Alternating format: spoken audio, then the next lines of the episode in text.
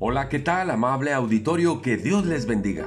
Seguimos meditando en la carta a los hebreos. Siempre he creído y lo he entendido así, en base a lo que leo en la palabra de Dios, que la vida cristiana es algo práctico, es algo que se vive día con día.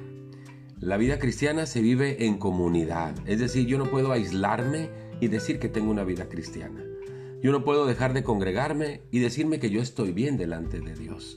No, la vida cristiana es un dinamismo que se vive día con día en comunión con otros hermanos en la fe. Así lo dice este capítulo número 10 de la carta a los Hebreos. Dice el versículo 24, y considerémonos unos a otros para estimularnos al amor y a las buenas obras, porque es en la comunión con otros donde podemos, dice así, estimularnos al amor y a las buenas obras. Y el amor es servir a los demás, entregarnos por los demás.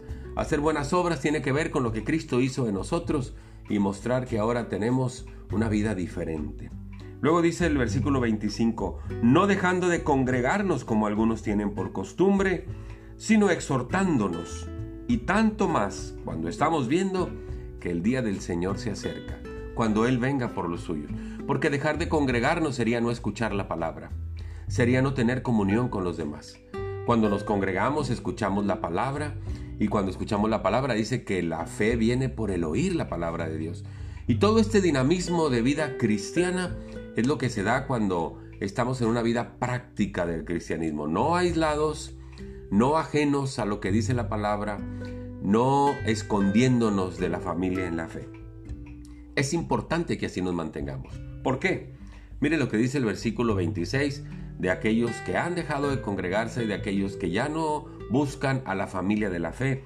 Dice el 26, porque si pecaremos voluntariamente, después de haber recibido el conocimiento de la verdad, porque ya sabemos que Cristo es la verdad, ya no queda más sacrificio por los pecados. Es decir, no va a venir Cristo a morir otra vez para que tú tengas que tomar una decisión por Él. Dice el versículo 27, sino una horrenda expectación de juicio y de hervor de fuego que ha de devorar a los adversarios, porque así nos consideramos luego ajenos a la voluntad de Dios, ajenos a la familia de la fe.